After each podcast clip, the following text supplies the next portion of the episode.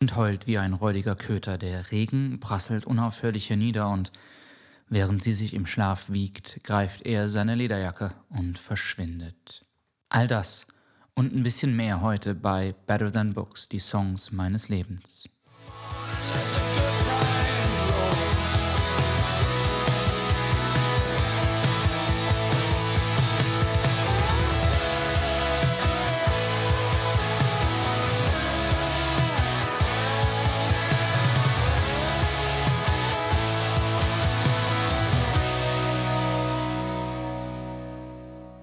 Hallo und herzlich willkommen zur 13. regulären Ausgabe von Better Than Books, die Songs meines Lebens. Ihr werdet es schon erraten haben, aber die letzte Folge haben wir nicht ganz ohne Grund am 1. April hochgeladen. Selbstverständlich gehört der Holzmichel nicht primär zu den Songs, die mein Leben verändert oder maßgeblich beeinflusst haben und selbstverständlich existiert mein Gast Michael Wutz nicht. Also hinter dieser, naja, nennen wir es mal, ganz liebevoll Kunstfigur steckt der ähm, großartige, wundervolle Olaf Felten aus Bremen, den einige von euch vielleicht vom spezial gelagerten Sonderpodcast kennen. Ich habe ja schon öfters drüber gesprochen. Und Olaf wird, so viel kann ich jetzt schon mal verraten, in naher Zukunft auch nochmal richtig und wahrhaftig und als Olaf zu Gast sein, um mit mir über einen Song zu sprechen, der uns beiden wirklich gut gefällt in einer ernst gemeinten Folge dieses Podcasts. Überhaupt freue ich mich total, weil ich habe ja schon angekündigt, dass ich ein paar Leute gefragt habe, ob die zu Gast sein wollen hier beim Podcast. Und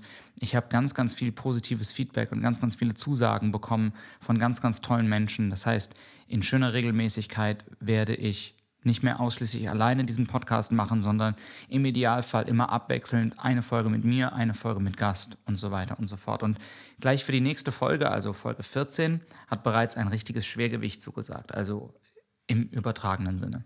Und es gibt noch eine Neuerung, denn ab sofort gibt es meinen Podcast Better Than Books auch bei Spotify und bei Audible.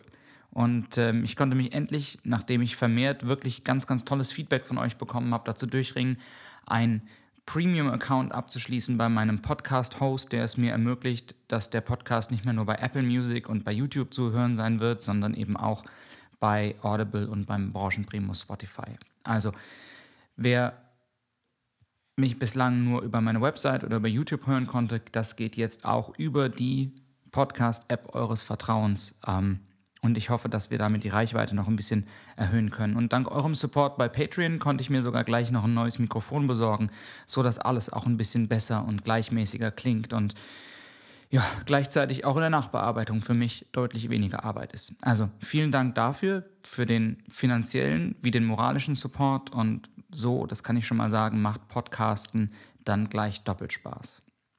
Und ähm, ja, auch über mein Album kann ich Neues berichten. Die Aufnahmen sind ohnehin schon länger abgeschlossen und ähm, in den letzten zwei Wochen war ich mehrfach bei meinem Produzenten Hannes im Studio. Ich erwähnte ihn bereits und wir haben gemixt, was das Zeug hält. Es fehlt noch der letzte Schliff im Master und dann geht Love Letters wirklich in die Produktion. Das finale Artwork ist jetzt auch so gut wie fertig. Es geht also Schritt für Schritt voran. Und als nächstes mh, mm, intensivieren wir die Arbeit an der Promo und da werde ich auch nochmal eure Hilfe brauchen. Ich habe das vor ein paar Tagen schon mal durch meine Social-Media-Kanäle gejagt, aber ich möchte natürlich die Chance hier im Podcast auch nicht verstreichen lassen, das nochmal zu erwähnen. Und zwar möchten wir ein längeres oder vielleicht zwei mittellange Interviews filmen, die wir kurz vor dem Release als Promomaterial bei YouTube veröffentlichen wollen. Und dazu würden wir euch gerne ins Boot holen, weil wir glauben, dass ein Interview dann interessant ist, wenn die Zuschauer oder Zuhörer die Fragen einfach wirklich interessieren. Und ja, die Frage war, wie kriegen wir das eigentlich hin, sicherzustellen, dass euch die Fragen wirklich interessieren? Und dann dachten wir, genau, wir lassen euch einfach die Fragen stellen. Dabei muss es gar nicht um das Album gehen, sondern vielleicht um Musik generell, um andere Songs, Fragen zum Podcast, Fragen zum Songwriting, Fragen zu alten Songs, zum Tourleben, zum Recording, was auch immer euch interessiert. Ähm, und ähm, wir werden wahrscheinlich auslosen, welche Fragen reinkommen und ähm, dann so viele wie möglich beantworten. Und die Fragen, wenn ihr dabei sein wollt, schickt ihr am besten bis zum 30. April, das ist nämlich der Einsendeschluss. Danach wollen wir anfangen zu sammeln und zu drehen. Entweder per E-Mail an mich, an dearjohnallen at gmail.com. Ihr könnt das per Facebook, am besten unter die Posts für das Interview oder für die Interviewanfragen ähm, per Kommentar die Fragen abgeben. Ihr könnt ähm, per Twitter oder per Instagram mir eine Nachricht zukommen lassen und könnt dabei vielleicht den Hashtag Fragen an John benutzen, dann kann man das einfacher zuordnen. Wenn ihr richtig kreativ sein wollt, dann könnt ihr uns auch die Frage einfach als Audiodatei schicken, als MP3 übers Handy aufgenommen oder vielleicht, wie es der Kollege Matze Rossi gemacht hat, vielleicht sogar als Video. Ähm, wenn ihr es uns nämlich dann erlaubt, dann schneiden wir das Video direkt ins Interview rein. Dann wird das Ganze noch ein bisschen, naja, persönlicher auf eine gewisse Art und Weise. Und wenn euch die Frage unangenehm ist, warum auch immer, ähm, dann können wir den Ursprung der Frage, also euch im Zweifelsfall auch gern anonymisieren. Auf jeden Fall verlosen wir unter allen Fragestellern drei Exemplare meines neuen Albums auf CD. Also ran an die Bleistifte, ran an die College Blocks und ähm, ja, haut raus, was euch so auf der Seele brennt. Ich freue mich schon und bin sehr gespannt auf eure Fragen.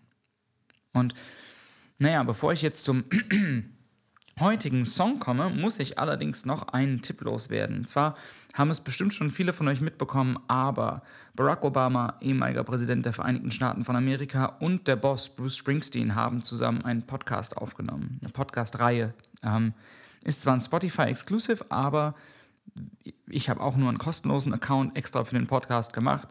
Ähm, damit kann man diesen Podcast hören. Er heißt Renegades Born to Be, äh, Born to Be Run, wollte ich sagen. Renegades Born to Run.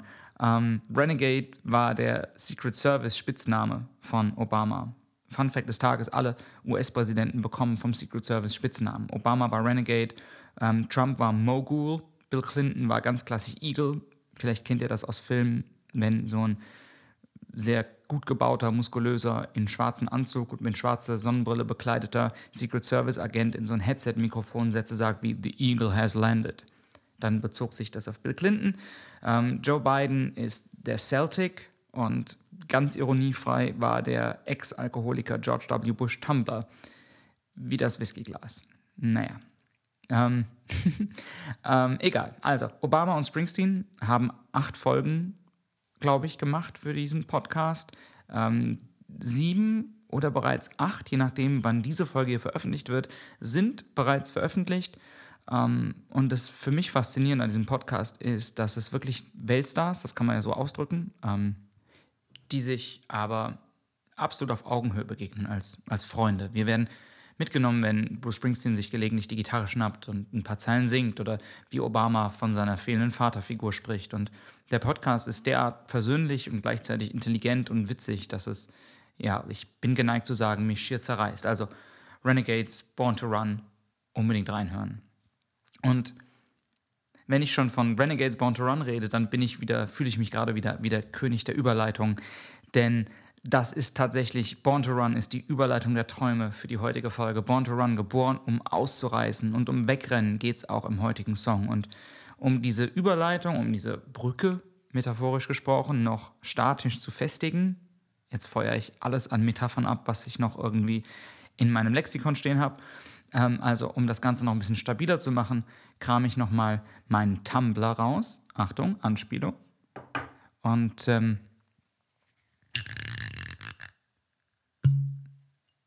viele von euch kennen das Geräusch. Gieße mir einen doppelten Scotch ein. Lagavulin, Islay Single Malt, 16 Jahre alt. Wundervoll für die, die es interessiert. Denn über den heutigen Künstler kann ich unmöglich ohne Whisky sprechen. Irgendjemand hat mal über ihn geschrieben, Tom Waits klingt, als wenn man einen Viertel Liter Bourbon trinkt, danach eine Packung Zigaretten raucht, danach mit einem Päckchen Rasierklingen gurgelt und das alles, nachdem man drei Tage nicht geschlafen hat. Und Bob Dylan fügt hinzu, oder wie ich es nenne, wunderschön. Bob Dylan ist hier ein gutes Stichwort, denn der hatte vor vielen Jahren einmal eine Radiosendung, die Theme Time Radio Hour hieß, in der er über gute 60 Folgen, immer für eine Stunde, sich einem Thema gewidmet hat und zu diesem Thema dann Songs gespielt hat. Zum Beispiel hm, gab es eine Folge, die hieß Flowers und dann hat er nur Songs gespielt, die mit dem Thema Blumen zu tun haben. Oder eine Folge, die hieß Mothers und es ging nur um Songs, in denen es um Mütter geht und und und. Und ähm, er hat dann immer zwischendurch in seiner gewohnten Art Überleitungen zu den Songs gebaut, was zu den Künstlern gesagt. Eine ganz, ganz launige Angelegenheit. Und ich war, wie man sich denken kann, ganz großer Fan der Sendung und habe darüber mit genau jenem Zitat Tom Waits entdeckt. Also Tom, Bob Dylan hat dieses Zitat über Tom Waits ausgegraben. Und zwar hat Bob Dylan in der Folge mh, hm, nicht den Song gespielt, um den es heute geht, aber immerhin einen vom gleichen Album. Also, das Jahr ist 1980. Tom Waits veröffentlicht mit Heart Attack and Vine sein siebtes Studioalbum. Es umfasst neun Songs, darunter das Instrumentalstück In Shades, die Ballade Jersey Girl, die Bruce Springsteen später zum großen Hit macht, und den Titelsong Heart Attack and Vine mit einer der, wie ich finde, großartigsten Zeilen in der Geschichte des Songwriting. Nämlich ähm, gibt es die Zeile, die da heißt, Don't you know there ain't no devil, there is just God when he's drunk. Wusstest du eigentlich nicht, dass es den Teufel gar nicht gibt, sondern nur Gott, wenn er besoffen ist? Wie in vielen Songs von Tom Waits geht es auf Heart Attack and Vine zumeist eher so um die Verlassenen, um die Heruntergekommenen, die Abtrünnigen, die Verlierer der Gesellschaft. Es geht um Obdachlose, um Liebesdurstende, um depressive Fanatiker, um Drogenabhängige. Und vieles davon passt wohl auch mh, hm, wie so eine Typbeschreibung auf Tom Waits im Jahr 1980. Er lebt in einem Hotel, er ernährt sich literweise von Whisky und Rotwein und ist sowohl in der Liebe als auch im Job eher so mäßig erfolgreich. Heart Attack and Wine wird es bis auf Platz 96 der amerikanischen Charts schaffen. Und auch die Kritiker kann das Album nicht so richtig überzeugen. Und doch schreibt Stephen Holden vom Rolling Stone, der im Rest seiner Rezension Tom Waits eher so mäßiges Talent attestiert, diesen wundervollen Satz: Tom Waits finds more beauty in the gutter than most people would find in the Garden of Eden. Tom Waits findet am Straßenrand mehr Schönheit als die meisten Menschen im Garten Eden. Boah, ganz ehrlich, das ist das schönste Kompliment, was ich mir für ein Album vorstellen kann. Musikalisch ist es noch aus der Phase, es ist das letzte Album von Tom Waits bei Asylum, bevor er dann das Label wechselt und es ist gleichzeitig auch eins der letzten Alben, mit dem alten Tom Waits Sound, wenn man das sagen kann, so eine Mischung aus Folk und Pop, Jazz mit Blues-Einflüssen und stellenweise orchestraler Untermalung. Also bevor Tom Waits experimentell theatralisch wird. Und ähm, ja, wenn ich ein Adjektiv finden müsste, um das Album zu beschreiben, dann könnte ich das gar nicht. Aber es ist eben fantastisch. So, und jetzt zum Song. Ruby's Arms ich habe selbst bereits eine Coverversion davon veröffentlicht vor, boah, ich muss nachrechnen, sieben Jahren, 2014, glaube ich, auf Orphan Keys damals. Ruby's Arms dauert 5 Minuten 34 und ist der letzte Song des Albums. Er beginnt mit diesen wundervoll sentimentalen Bläsern, die für mich nach totaler Isolation klingen und nach totaler Depression irgendwie strahlen die für mich Einsamkeit aus. Ich kann das auch gar nicht in Worte fassen, warum das genauso ist, aber das ist einfach die Emotion, die mich packt, wenn das Lied anfängt. Dann Klavier, dann ein paar Streicher und die Melodie und die Akkorde sind so simpel wie nur irgendwie denkbar. Und lyrisch ist da, wenn ich ehrlich sein soll, auch nicht besonders viel Tiefe. Ähm, worum es geht, ist total schnell erzählt. Der Ich-Erzähler wacht auf, während seine Angebetete noch schläft er schlüpft in seine Kleidung, draußen ist es noch dunkel. Alles andere lässt er zurück, nur seine schwere Lederstiefel und seine Lederjacke, die müssen mit. Und er, er stiehlt sich davon so ein bisschen wie ein Dieb in der Nacht. Er will los, bevor sie aufwacht. I will leave behind all of my clothes I wore when I was with you. All I need's my railroad boots and my leather jacket. As I say goodbye to Ruby's arms, although my heart is breaking, I will steal away out through your blinds, for soon you will be waking. Und draußen? Tja, draußen geht die Sonne auf. Der Himmel ist blau und Ruby, die Rote, liegt ahnungslos im Bett. Sie wird schon einen anderen finden, denkt er sich. Bis Weihnachten, bis Weihnachten wird sie eine andere Liebe gefunden haben, einen anderen Soldaten, eine andere flüchtige Begegnung, vielleicht irgendjemanden, der sie in den Arm nimmt. The morning light has washed your face and everything is turning blue now. Hold on to your pillowcase, there is nothing I can do now. As I say goodbye to Ruby's arms, you will find another soldier, and I swear to God by Christmas time, there'll be someone else to hold you. Er zögert. Eins noch. Ihren Schal. Er stiehlt ihren Schal von der Wäscheleine, muss sich beeilen, er muss weg sein, bevor sie aufwacht. Er passiert ihren Kleiderschrank, sieht noch einmal das kaputte Windspiel an, das am Fenster hängt. Und wie so viele andere Bilder steht es für die Vergänglichkeit, strahlt den Charme des Heruntergekommenen aus und er flüstert in sich hinein, verabschiedet sich immer und immer und immer wieder. The only thing I'm taking is the scarf off of your clothesline. I'll hurry past your chest of drawers and your broken wind chimes. As I say goodbye, I say goodbye, I say goodbye to Ruby's arms. Er ist raus aus der Wohnung, er stolpert noch schlaftrunken durch den Flur hinaus in den anbrechenden Tag. Am, am Güterbahnhof sitzen ein paar Obdachlose. Ihre Feuer brennen und wärmen sie noch trotz des Regens. Dieser Regen, dieser gottverdammte Regen, denkt er sich. Er will einfach auf den Zug aufspringen, einfach nur weg, als ihn die Erkenntnis trifft. Ich werde nie wieder ihre Lippen küssen. Ich werde nie wieder dein Herz brechen. Nie wieder. I will feel my way down the darkened hall and out into the morning. The hobos at the freight yards have kept their fires burning. So, Jesus Christ, this goddamn rain, will someone put me on a train? I'll never kiss your lips again or break your heart. As I say goodbye, I say goodbye, I say goodbye to Ruby's Arms. Nee, Ruby's Arms ist kein lyrisches Meisterwerk. Nein, Ruby's Arms ist auch kein musikalisches Meisterwerk. Und doch ist Ruby's Arms für mich einer der größten Breakup-Songs aller Zeiten. Und ich kann gar nicht genau den Finger drauf, sagt man, pointen, Finger drauflegen. Ihr wisst, was ich meine. Und sagen, woran es liegt. Vielleicht ist es die schmerzhafte Offenheit, mit der der Erzähler berichtet. Das beinahe klischeehafte Wetter. Die Szene könnte für mich eins zu eins aus so einem alten Humphrey Bogart-Film stammen. Vielleicht ist es das, dieses diese, dieses Film-Noir-Gefühl, das der Song ausstrahlt. Eine bessere Beschreibung finde ich einfach nicht. Es ist mh, mm, in seiner Schlichtheit auf seine ganz eigene Weise cineastisch. Und dann ist da eben diese Stimme. 30 Jahre alt ist Thomas Allen Waits, als er das Album aufnimmt. Und sind wir ehrlich, er klingt, als habe er schon mehrere Menschenleben hinter sich. Und dann ist da eben dieser Moment der Erkenntnis und der Klimax des Selbstmitleids. Jesus Christ, this goddamn rain, will someone put me on a train? I'll never kiss your lips again or break your heart. Da ist Hoffnungslosigkeit, da ist auch ein gewisses Versprechen, dass es zumindest für sie besser wird. Das ist ein bisschen Selbstaufopferung, da ist irgendwie alles drin. Und irgendwie schafft es der Song und Tom Waits Musik im Allgemeinen, mich irgendwie aufzufangen. In vielen Momenten hm, ist die für mich so eine Umarmung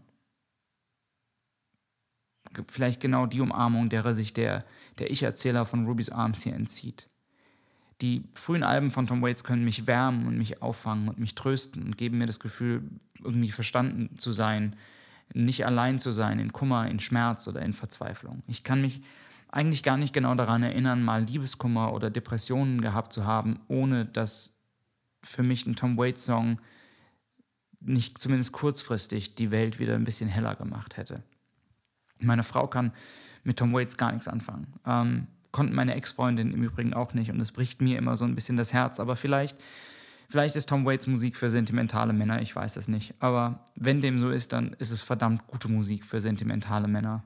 Interessant ist allerdings, dass so verzweifelt wie viele der Songs sind und viele der Charaktere sind, so anders ist Tom Waits als Person. Ich kann nur jedem empfehlen, der an absurdem Humor interessiert ist, sich mal Interviews mit Tom Waits anzugucken. Also insbesondere seine Auftritte bei Letterman sind absolut legendär. Ganz egal, ob er davon berichtet, dass er jetzt politischer Aktivist sei und sich für das Free the Glutens Movement, also die Freiheit für die Glutenbewegung, engagiert und sich dann an George Clooney kettet oder ob er aus voller Überzeugung erklärt, sein Vater sei ein Auspuff gewesen und seine Mutter ein Baum und er selbst sei im Taxi zur Welt gekommen und seine Beliebtheitsgrade seien am höchsten auf Müllhalden.